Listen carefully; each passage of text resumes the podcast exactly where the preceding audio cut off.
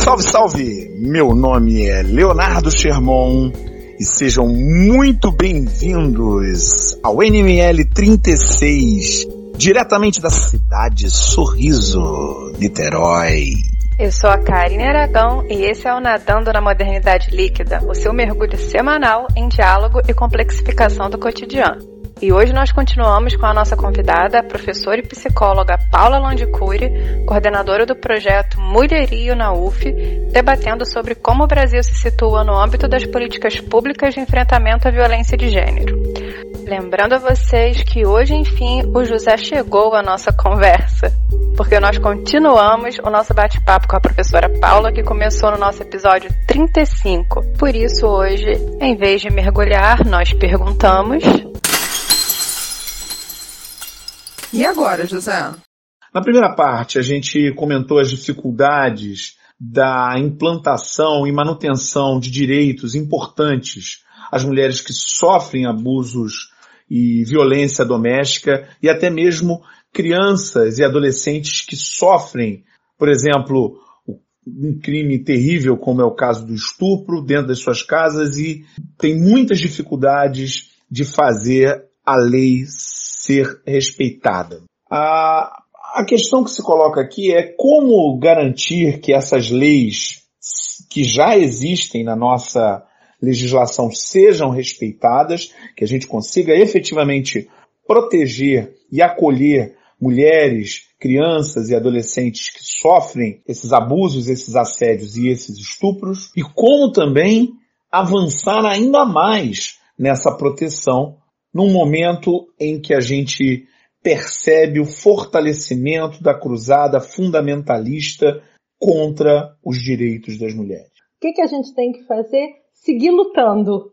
Acho que temos que seguir lutando e resistindo, né? Que a gente percebe efetivamente uma série de retrocessos, né, se impondo e uma série de violações, né, coisas que a gente já tinha caminhado, né? Não que tivesse pronto, ou mas que caminhavam para uma direção, né, de fortalecimento em nome, né, das mulheres, da, da proteção, da saúde, e a gente vê que as coisas hoje ganham outros tons. Acho que voltando um pouco, né, o que a gente vinha conversando, passa também pelas instituições. Esse caso que a gente estava falando, ele mostra como as instituições elas são violadoras, como elas reproduzem violências, violências institucionais e violências estatais. O caso, o que, que ele faz? Os profissionais de saúde alegam objeção de consciência e é isso. Não, gente. Eles individualmente até podem lançar mão disso desde que a garantia, a assistência não esteja comprometida. Agora, instituição pública de referência objetar consciência, não. Inclusive, instituição nem consciência tem, né? Instituição não tem consciência. Então, assim, fico pensando numa lógica muito simples que eu costumo compartilhar com as pessoas que me são próximas, que é, se você é contra o aborto legal, quando você for estuprada, tenha o seu filho. E ok, é direito seu tê-lo. Se você trabalha numa unidade de referência para o aborto legal, sabe que ali vai ser demandado isso e você não concorda, peça para ser remanejado. Isso é honesto, né? Eu acho que tem algo de honestidade que precisa estar tá posto na nossa discussão, né? Porque senão a gente recai naquilo que o médico que fez o aborto da menina falou muitíssimo bem. Tem gente que diz que é contra o aborto, né, nos, nos espaços de poder, mas as suas amantes vão abortar com segurança. Então, assim, é, a gente precisa acabar de vez com a hipocrisia que está aqui na nossa sociedade. Eu acho que a gente tem que poder discutir as questões que se colocam sem moralizá-las. E pensar sempre o que, que é a violação. Do que, que a gente fala? Nesse caso, por exemplo, a gente está falando da violação ao direito ao aborto legal, uma violação de direitos humanos e reprodutivos, e algo que a gente pode colocar no campo de uma certa tortura. uma maternidade compulsória, uma maternidade forçada de uma criança. A gente vê o tempo todo a sociedade culpabilizar a mulher, a criança, é, negar direito, as instituições, o Estado, né? E eu gosto muito de dizer que o Estado viola porque viola mesmo. E a gente tem falado muito pouco, por exemplo, do que, que é a cultura do estupro. Que uma coisa é discutir o aborto e uma outra coisa é discutir o aborto como algo que é consequência de uma cultura do estupro. Porque nesse caso a gente está falando de um aborto legal de uma criança que foi estuprada. Eu entendo que a gente precisa seguir lutando pela vida das mulheres, seguir por uma luta de vidas sem opressão, discriminação, violências e violações, lutar pelos direitos humanos, sexuais e reprodutivos, os direitos sexuais e reprodutivos são direitos humanos, mas eles estão absolutamente ameaçados pelo direito das meninas e das mulheres de serem ou não mãe. O ou não é fundamental. É, a gente precisa dizer não à maternidade compulsória.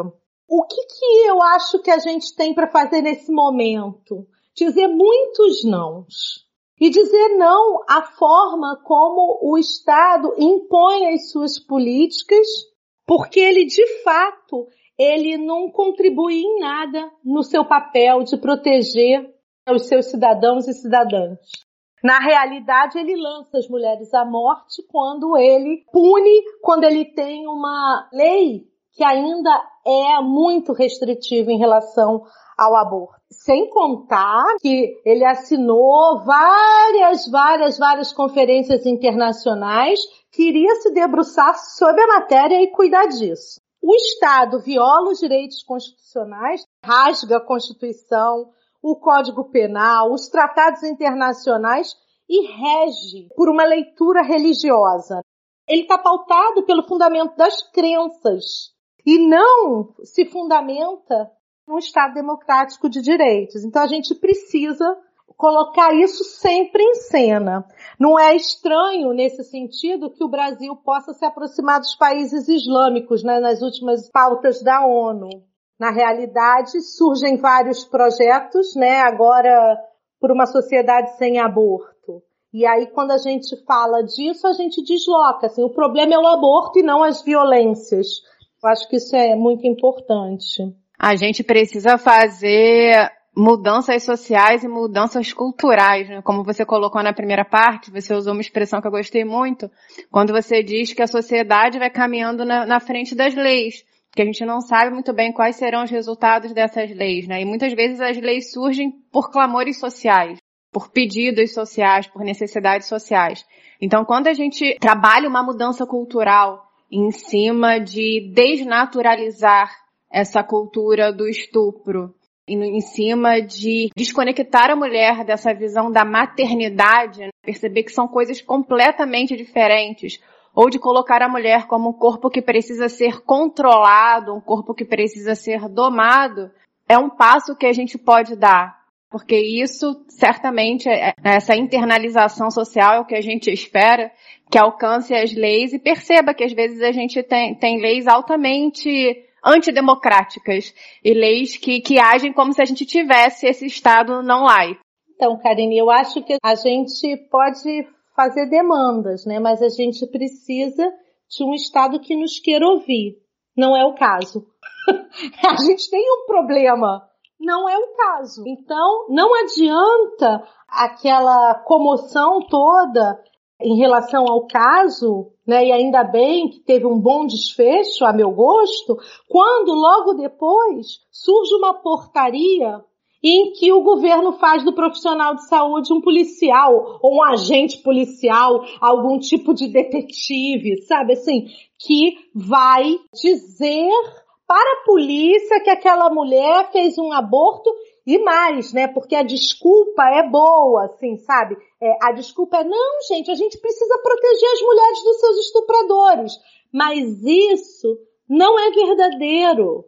O que está em cena é Brasil sem aborto. Se dane se está tendo estupro. Porque foi isso que esse caso mostrou.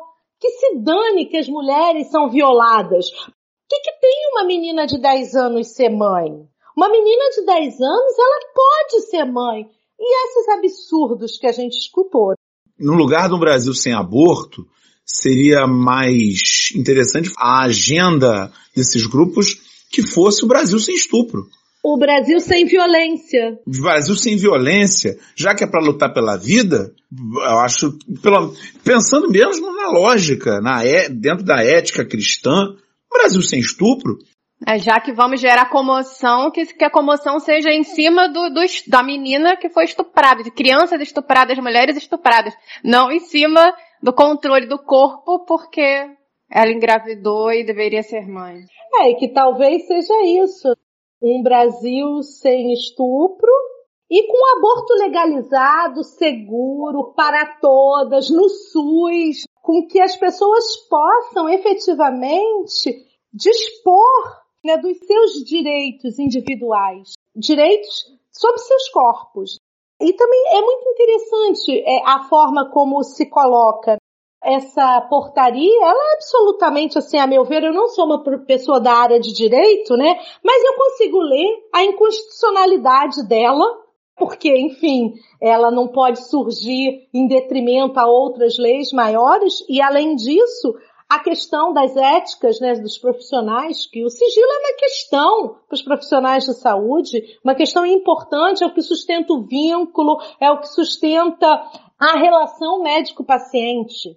Um médico que faz isso, a despeito dessa lei, não deveria ser médico. Cara, vai ser então policial. Se é isso que tá afim, vai ser logo.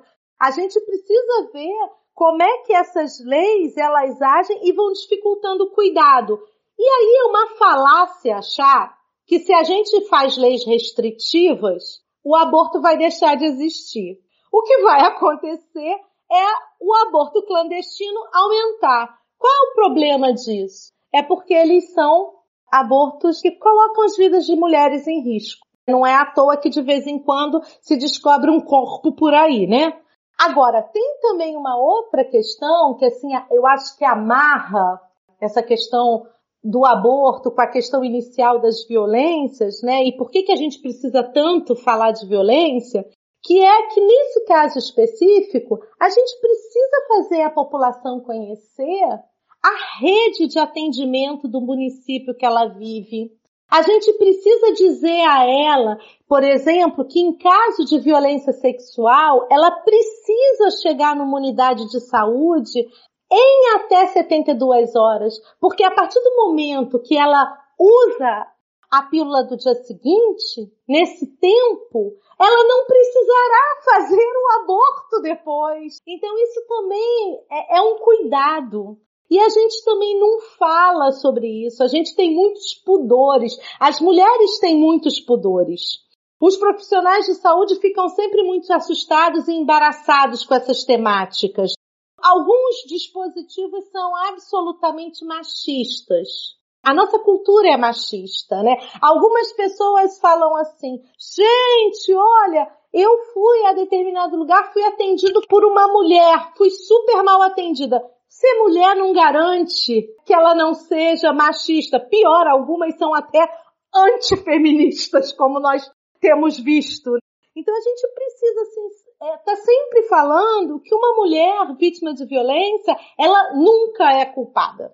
Não tem desculpa para a gente repetir que ela, ela mereceu. Não. Isso a gente, a gente tem que ser intransigente com esse ponto. E acho também importante dizer que a gente também faz uma discussão imensa, né? Porque o que que, o que que a gente fala, né?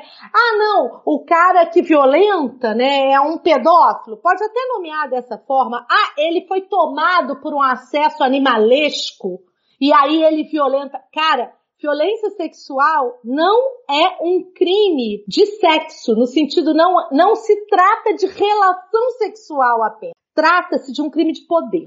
E aí a gente tem que falar disso, né? Nesse sentido, eu penso, né, e também um pouco do que eu faço no meu trabalho como professora, com alunas que pesquisam sobre violências, né, de gênero diversas, é ir aos espaços falar sobre isso. Então a gente se lança especialmente no município de Niterói. Não que a gente só vá a ele, mas é o nosso objeto, porque aqui que nós vivemos, a universidade é aqui, enfim, a gente trabalha em parceria na rede, então a gente vai aos dispositivos conversar sobre violência. Essas conversas são diversas. E a gente, a cada lugar que vai, a gente volta com uma pulga atrás da orelha e alguma coisa que a gente não viu, alguma coisa que a gente não entendeu bem, entendeu? Alguma coisa a que a gente tem que se debruçar. Isso é muito bacana, Paula, porque você pontou um pouco antes que o acesso à informação é fundamental. Então, o que você faz no, no seu trabalho é atravessar os muros da universidade, né, no seu grupo de extensão, com o trabalho do seu grupo de extensão, com o mulherio, e levar a informação a quem precisa chegar. Levar uma informação que seja preventiva, porque isso é muito bacana. A gente não, não querer atuar só na resolução do problema, mas você leva uma informação que é preventiva, que é de perceber, por exemplo, quando a mulher está no relacionamento abusivo, então, assim, é, uma, é, um acesso à informação que é muito bom que você encaminha. E além dessa ideia preventiva, você ainda leva a informação de é, o que fazer depois do, do crime de estupro, o que fazer depois da violência. Eu até, cara, nem trabalho numa perspectiva tão de crime, sabe? Porque assim, eu tenho uma formação em psicologia, então os meus pés são na saúde. Então, para mim, antes de qualquer coisa, violência é uma questão de saúde pública. E de alguma forma, eu acompanhei toda uma luta importantíssima da gente conseguir deslocar a discussão sobre as violências do âmbito da polícia e colocar na saúde pública. Na saúde, porque os agravos em saúde são enormes. Eu sou uma daquelas que defendo a saúde primeiro. Né? Eu sei que tem pessoas que não, mas eu vou explicar por quê.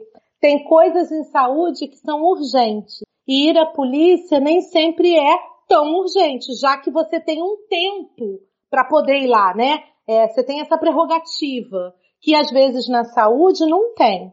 Né? A gente não pode considerar que se a gente sofre uma violência sexual e a gente pode estar contaminada, ficar contaminada com uma infecção sexualmente transmissível que precisa de cuidados a gente pode sofrer uma lesão que vai precisar de cuidados. Então isso é muito importante.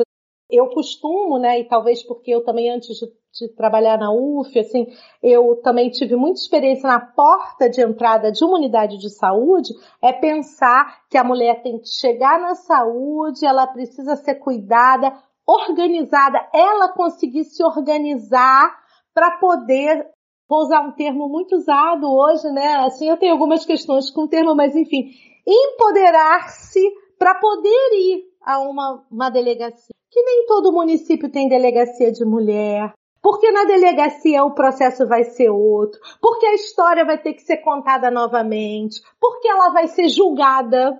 Julgada no seu sentido mesmo porque a sociedade faz isso, como fizeram com a menina, né? A menina passou a ser uma assassina, gente. Assassina. Olha o termo que as pessoas usam para falar de alguém que foi vítima.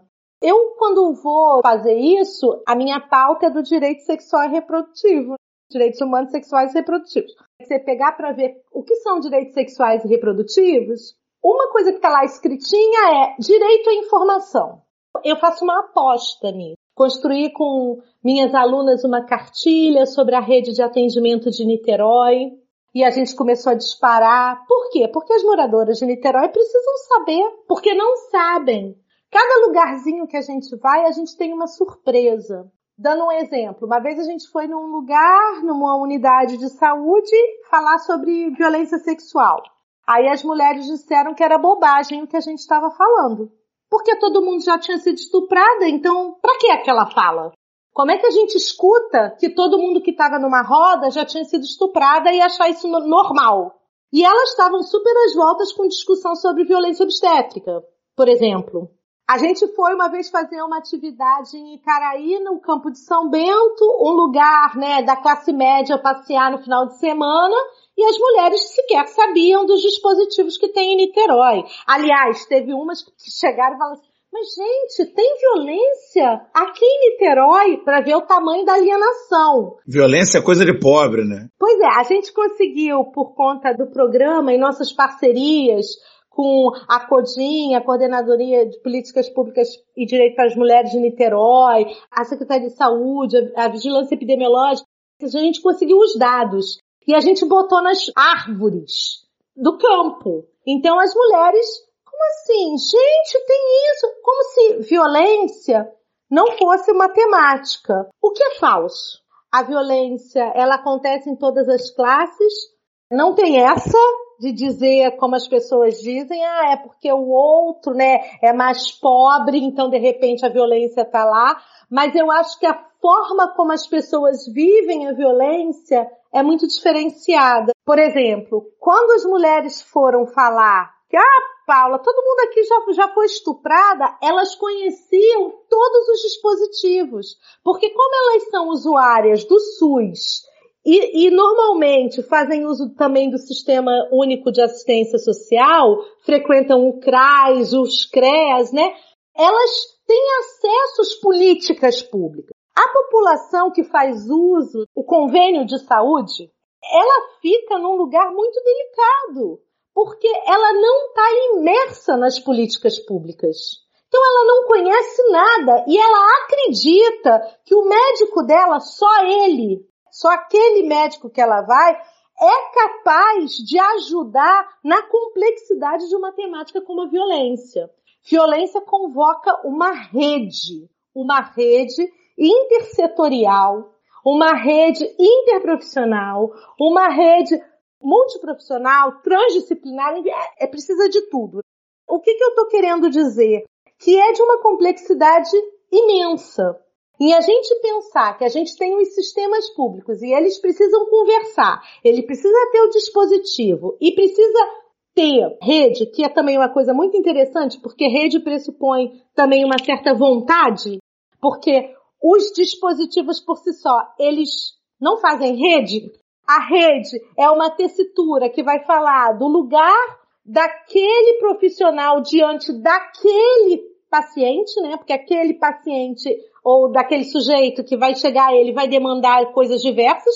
Então, a rede é uma textura singular. Uma textura singular que vai contar com uma série de serviços. Cada município, ele se organiza de uma forma, a partir do que ele tem. Os municípios normalmente não têm muita grana para financiar as políticas para as mulheres, mas às vezes tem uma vontade. Eu fico em dúvida se eu chamaria de vontade política, mas às vezes me parece que tem boas vontades, né? Assim, tem algo de bom ali. Entre vontade política e a, efetivação da, da política em si, eu acho que fica muito difícil quando o financiamento é quase zerado.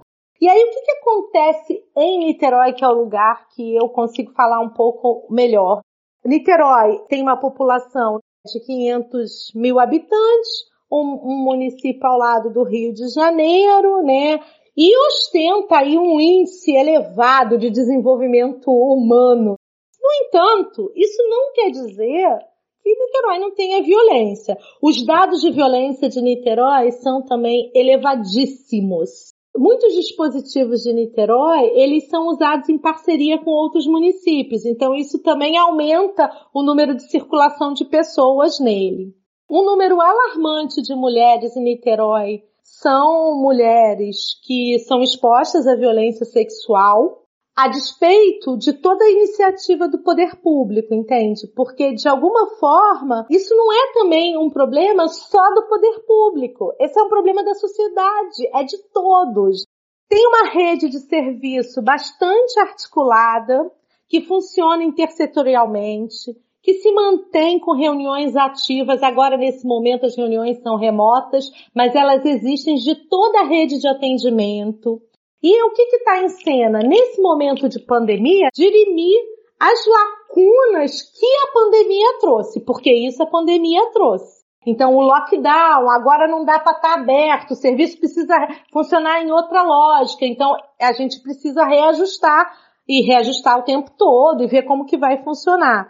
Vários setores funcionam frequentam essa reunião que ela acontece por intermédio da Coordenadoria de Políticas de Direito das Mulheres, né, CODIM, e também o CEAM, Centro Especializado de Atendimento à Mulher, e a saúde vai, a assistência social vai, a justiça vai, a segurança vai, aí vai todo mundo para lá e a gente vai discutir como é que as coisas estão andando dentro do município. Eu estou falando nós porque o meu projeto também vai, né? Assim, eu acho que esse foi um, um, um grande avanço, né? Quando a gente conseguiu servir ao município de alguma forma como um elo, né? entre o que a, a, sociedade também de alguma forma pede, porque a gente vai ao encontro para estar tá com mulheres e a gente está nas reuniões do, do poder público para discutir as questões de mulheres. Em Niterói, a gente tem uma rede de atendimento com serviços que não são especializados e serviços especializados para violência, né? É, aqui em Niterói, Niterói tem uma forma singular de trabalhar, porque desde 2015, quando surgiu a nova ficha do Sinam de notificação de violência, em que eles abrem, entendem que saúde não é ausência de doença, né? Isso é, e que a saúde engloba vários elementos das nossas vidas, todas as unidades, não só da saúde, mas de todos os serviços, passaram a ser uma unidade notificadora. Então a gente tem bancos de dados bem importantes na cidade. Ah, não tem subnotificação. Enquanto tiver mulher calada, vai ter subnotificação. Enquanto tiver uma sociedade machista é, que subjuga a mulher, terá subnotificação. A subnotificação não é só um problema das instituições, é um problema da sociedade. Niterói também se destaca pela forma como foi conduzido e está sendo conduzido a própria pandemia, a rede foi o tempo todo se consolidando para não deixar furos e arrumando formas alternativas de funcionar. Então, assim, se não dá para ficar de plantão todos os dias da semana, vamos fazer plantão por telefone, mas vamos fazer atendimento presencial. As mulheres não precisam ter medo de buscar ajuda porque os serviços estão funcionando. Agora quase na sua dimensão total, porque ele, ele é entendido como um serviço essencial. E duas coisas que eu acho que são muito interessantes que aconteceram também nos últimos momentos aqui em Niterói.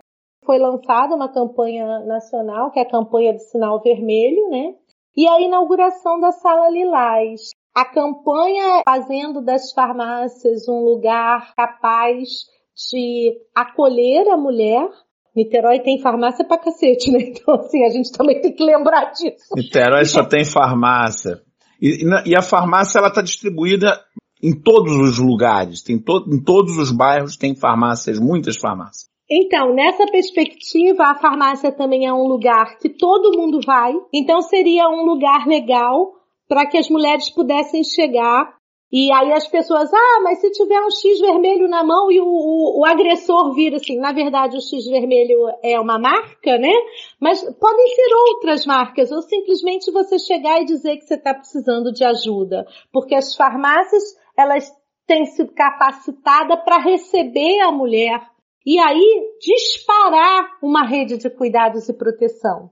E isso tem bastante tempo já ou é novo, esse projeto do sinal vermelho na mão e da farmácia? O sinal vermelho, a campanha é nova, assim como a sala Lilás foi inaugurada agora há pouco, né? Assim como os dados do dossiê mulher foram lançados agora, então assim, são são números, é, são coisas que estou trazendo muito recentes. Eu não sei ainda dos dados, mas enquanto ideia para você poder proteger mulheres é bastante interessante, né? Entendendo que todo mundo vai à farmácia. É um lugar de fácil acesso, né? É, é, imagino que seja muito mais fácil ir à farmácia do que ir à delegacia. É diferente. Sim, sim, é, é, é diferente. A farmácia, a campanha do sinal vermelho, acaba sendo um lugar seguro para as mulheres pedirem ajuda.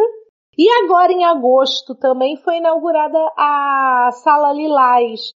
A Sala Lilás revela de fato uma vontade política e um esforço do município para com as mulheres, em parceria com o TJ, ela não foi construída por causa da pandemia. Na verdade, né, é, isso foi um projeto que foi sendo tecido com cuidado, que é um espaço acolhedor dentro do IML para atender mulheres em situação de vítimas de violência física e sexual, que precisam fazer algum tipo de coleta de vestígio, ou então que precise fazer né, o exame do corpo de delito. Na verdade, se a gente for pensar bem, o IML não é um lugar muito adequado para receber mulheres em intenso sofrimento. O IML é o lugar dos corpos mortos, dos corpos frios, sem vida. Então era um espaço muito duro, né? Você já viveu um monte de coisa, então a gente podia pensar até aquele espaço como um espaço muito revitimizador. Inclusive porque é, normalmente, né, a pessoa que tá, tá ali, né, o perito, ele não estava ali para acolher e atender humanizadamente. Ele estava ali para procurar provas. A criação desse novo espaço fala de potencializar aquele lugar que ele é, ele tem uma relevância também, esse lugar, é agora ele, ele ganha uma característica humanizada, ele conta com uma equipe multiprofissional, ele é pensado para as mulheres que já passam por um estado de muita fragilidade. Então, uma reviravolta naquela lógica antiga.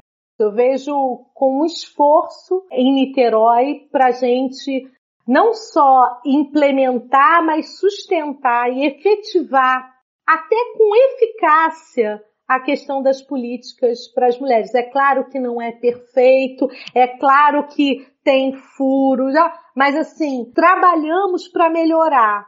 E nesse sentido, acho que tem que haver muita convocação da participação da sociedade civil nas questões do município. Por exemplo, como uma provocação. Se a menina de 10 anos fosse moradora de Niterói, para onde ela iria? Se no município nenhum hospital faz o aborto legal? Ah, não? Aqui em Niterói, ninguém quer discutir sobre isso. O Hospital Universitário de Vitória ou o Hospital Universitário de Niterói não fazem. E sobre qual alegação não fazem? Nem sei te dizer. Eles simplesmente não fazem. É uma coisa tão esquisita, porque não é nem o não fazer. Aqui em Niterói, sobre o aborto, há um silêncio. Niterói é ultraconservador, né? Convenhamos, né? É uma cidade ultraconservadora, sim. É, convenhamos. E aí a gente precisa colocar em cena isso também, porque o que que a gente, o que que acontece quando uma menina precisa de, um, de uma interrupção de gravidez aqui? A gente manda para capital e eu estou usando capital para mostrar exatamente coisa de, de ultrapassada, né? Vá para capital, na capital que tem tudo.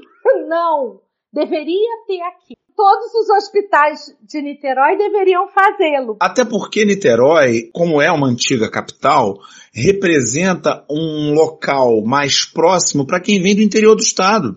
Se Niterói não tem, outras cidades menores do que Niterói, onde os hospitais de Niterói são referência, não terão também. É, não ter em Niterói reduz o direito de muitas mulheres, não só das niteroenses.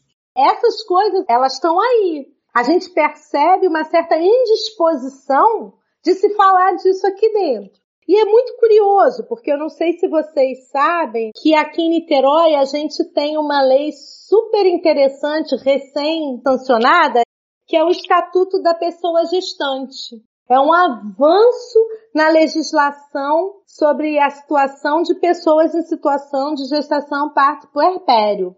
Mas ao mesmo tempo, a gente não avança no aborto. Sempre que a gente fala de maternidade, a gente precisa falar de aborto. É maternidade ou não, enquanto direito, né? Não é só maternidade. Mas o estatuto é muito interessante e é muito bom.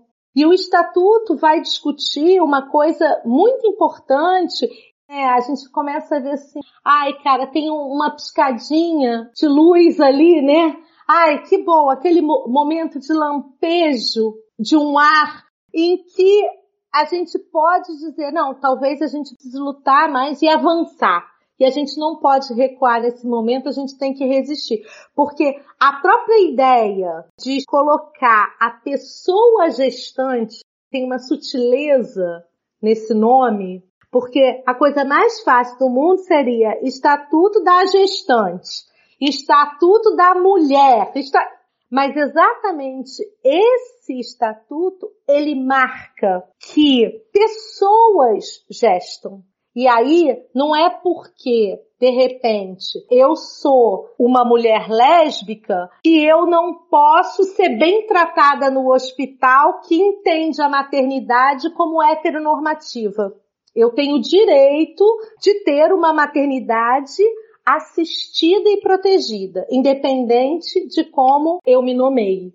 Eu posso ser uma pessoa que estou num processo né, de, de mudança e eu posso antes querer ter meu filho no meu corpo e essa pessoa tem direito. Enfim, a gente começou a trabalhar com a possibilidade de desconstruir a maternidade heteronormativa desconstruir a ideia de família tradicional, em que alguns lugares vão entender que a mulher está grávida, ela tem direito que o pai assista ao parto. O pai? Não, é quem ela quiser. Não, não precisa ser o pai. E não tem que ser o pai, tem que ser quem ela quiser. Se eu tenho como direito é tá na maternidade com meu filho e na UTI eu posso entrar sempre e o pai da criança também pode, se eu sou um casal homoafetivo, nós duas poderemos. Então é essa luta para desconstrução dessa ideia de heteronormatividade na família, né? É nesse sentido. O Estatuto da Pessoa Gestante, ele é um avanço impressionante. Ainda mais se a gente considerar que Niterói é uma cidade que tem apenas uma vereadora. Foi exatamente essa única mulher que propôs esse estatuto. Olha aí a questão da representatividade gritando. Essa é uma discussão importantíssima, né? E algo, né, que eu acho que foi muito ousado por parte desta única. Eu tenho desenvolvido algumas pesquisas sobre a temática da violência obstétrica eu e uma aluna, né, que hoje é mestranda na Fiocru e trabalha com a questão dos cuidados, a assistência e o cuidado, a gente foi chamada para participar disso. E assim, como foi legal, como foi importante, como foi é, democrático, grupos se uniram para discutir esse processo de participação através dos movimentos, como é que a gente constrói coisas que falam das demandas da nossa população. Não é uma coisa maluca que sai da cabeça de alguém. É alguma coisa de alguém que nos representa ocupados em nos escutar. Essa é a questão que se coloca em relação ao aborto. Quanto a gente tiver o que a gente tem enquanto representatividade no poder máximo, vou dizer assim para não botar nomes, eles são homens brancos e cristãos. Fica muito distanciada a possibilidade de uma discussão sobre alguma coisa que é da mulher, porque assim, a mulher não tem importância Gente, eu soube que até bem pouco tempo sequer tinha banheiro para mulheres. O banheiro é de 2015 no Congresso. Particularmente, eu acho até uma bobagem essa história de estar separado, assim. Mas assim, a gente não pode esquecer de o que que isso representa, porque talvez eu esteja mais à frente, então estou pouco me lixando pela lógica, né, binomial. Mas eu entendo que quando não tem um banheiro, é porque a lógica é masculina. E como o Leonardo falou, assim, a gente precisa entender o esforço que foi de uma única vereadora para colocar um projeto como esse. E mais, né? Porque a gente ainda poderia avançar em pensar por que, que não tem representação, por que, que a gente precisa, em um momento que está chegando agora, fazer talvez voto feminista porque vai ser o único jeito de a gente não pode esperar que homens no poder olhem pra gente. Não vão olhar.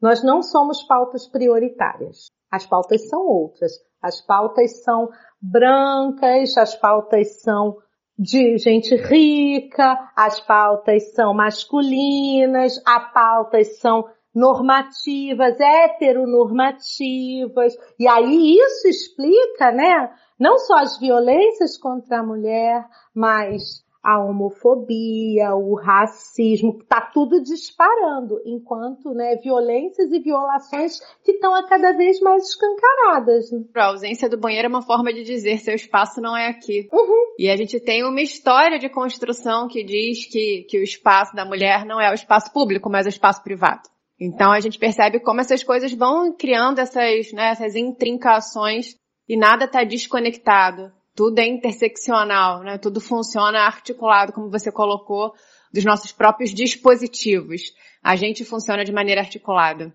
E algo que você pontou bastante na sua fala também é entender que esse problema da cultura do estupro, entender que a pauta do aborto é nossa, ela é coletiva.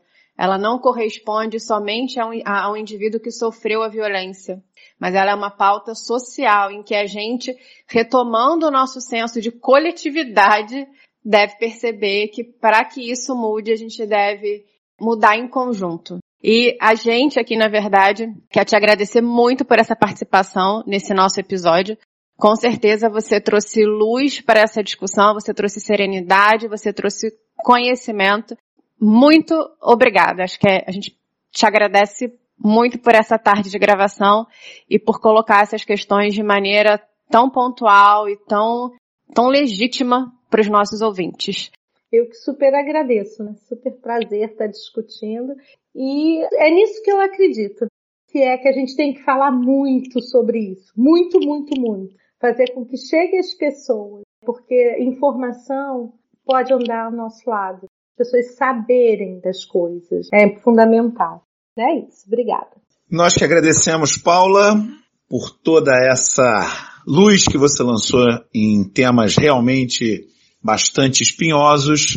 E agora a gente vai para as nossas mensagens na garrafa. A primeira mensagem que a gente vai ler é de uma ouvinte super especial, a Ana Cristina, que nos disse: Caros amigos, vocês como sempre nos fazendo refletir sobre problemáticas sérias e complexas. Volta às aulas? Sim ou não? Pequenas corrupções levariam às grandes corrupções? São assuntos complexos e multifatoriais, e vocês os discutiram muito bem analisando vários aspectos de cada questão. Parabéns e sucesso. Muito obrigada, Ana. Sua mensagem chegou com imenso carinho até aqui. E vocês viram que nos nossos perfis pessoais nós também fizemos algumas enquetes na semana passada relacionadas ao nosso episódio 34 que perguntava: existem pequenas corrupções? A enquete que eu fiz no meu perfil foi a seguinte, perguntando se haveria diferenças entre as grandes e as pequenas corrupções. E o resultado foi 39% disse que sim, que há diferença entre essas corrupções e 61% disse que não, que as duas corrupções são semelhantes. E você, Leonardo Sherman? No meu caso, utilizei o título do episódio Pequenas corrupções levam às grandes corrupções e foi uma lavada. 95% da população, da população. Tá poderoso, hein? Poderosa. O Instagram tá bombando. 95% dos que responderam disseram que sim. As pequenas corrupções são uma via para as grandes corrupções. Foi uma lavada porque eu discordo totalmente disso. Eu não vejo essa relação de causa e efeito. Por quê? Bom, para saber por que tem que ouvir o episódio se você não ouviu ainda. E se você discorda, manda sua mensagem discordando, porque aqui nós damos valor à pluralidade. É muito bom trabalhar com uma dupla que é a garoto propaganda do seu podcast, né? Muito bem, gente, Leonardo Sherman. Nem precisamos de publicidade paga. Nós recebemos também uma mensagem do Pedro Henrique sobre esse episódio que nos disse: Sempre ouço o podcast de vocês e tento resumir. Vejo que as duas corrupções estão relacionadas, mas não como causa. O que vocês acham? A gente apontou realmente alguns caminhos nesse direcionamento, Pedro Henrique, sobre elas estarem relacionadas, mas não realmente com viés de causa, como se umas ocasionassem as outras. Mas eu acho que há causa. As grandes corrupções causam as pequenas corrupções, porque as grandes corrupções criam uma estrutura de Estado que impede acesso a direitos às pessoas de menos força, de menos poder. E aí a, a, a condição que acaba sobrando para a possibilidade de, de acesso a alguns direitos acaba sendo a corrupção. E se vocês quiserem continuar esse diálogo plural e diverso com a gente, é só nos contactarem nas nossas redes pessoais, Karine Aragão Escritora, Leonardo Sherman, ou nas redes do nosso podcast, o Instagram NML Podcast, Facebook e YouTube Nadando na Modernidade Líquida e nosso Twitter Na Líquida. E se você ainda não nos segue, por favor, clique aí no seu tocador favorito e siga o nosso podcast, porque isso ajuda a nossa divulgação. Um beijo no coração de vocês e até semana que vem. Valeu, galera. Mantenham-se em segurança. A pandemia não acabou só porque é chato ficar em casa. Achatem a curva. E até semana que vem.